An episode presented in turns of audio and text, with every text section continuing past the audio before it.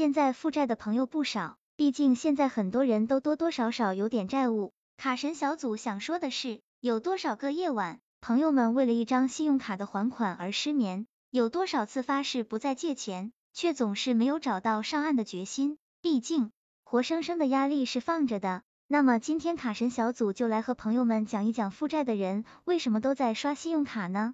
朋友们一起来看看详细内容吧。最近几年，国内的个人债务规模不断攀升，其中信用卡是重要的负债来源。其次就是网贷。根据卡神小组了解，很多朋友每天都在盗刷信用卡，但是日积月累下来的各种费用到底有多少？卡神小组知道很多朋友都是不清楚的，特别是入不敷出、收入不够全额偿还卡债的借款人，更应该理清这个问题。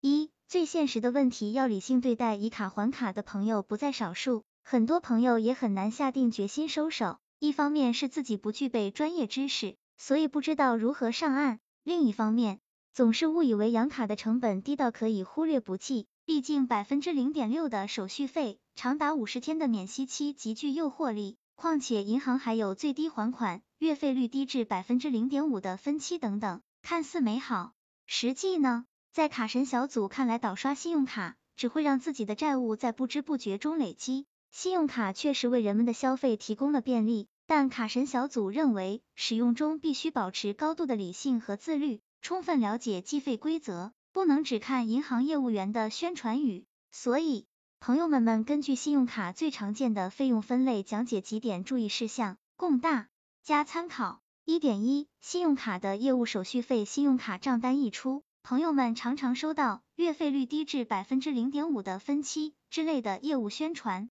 那么。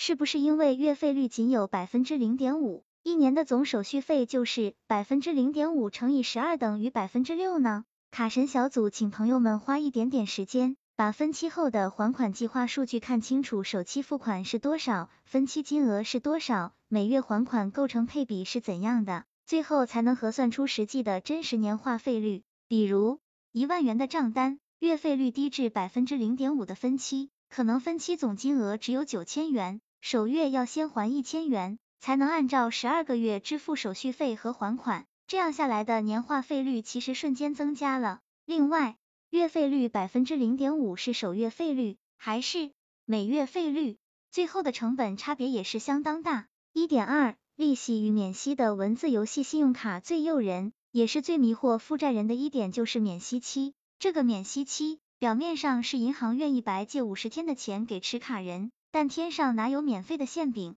刚开始让持卡人尝到甜头，但等持卡人越付越多，慢慢转不动的时候，才会发现收费有多高。一利息，仅刷卡和取现的利息就是日利率万分之五，而且复利计息，五十天的免息期内不收取，但超出之后会按照整个透支周期计算利息。比如你刷了一万元，第五十一天才还款，逾期了一天，免息期政策就已经失效了。但利息可不只算这一天的，而是五十一天的复利。二宽限期，很多信用卡都有几天的宽限期，这期间只要还清账单，就不会产生利息、罚息、滞纳金。但这不是信用卡的通用政策，因为很多银行都有宽限期隐形费用的，只不过没有体现在当期账单而已。三最低还款，这个业务看上去是非常贴心的设置，银行业务员都会鼓励持卡人办理。但持卡人要知道，如果账单是一万元，不论最低还款处理了一百元还是九千九百元，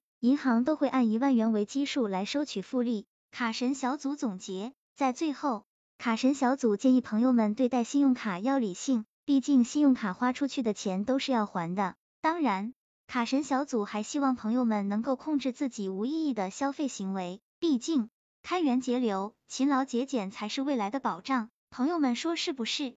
希望这个资料对朋友们有所帮助。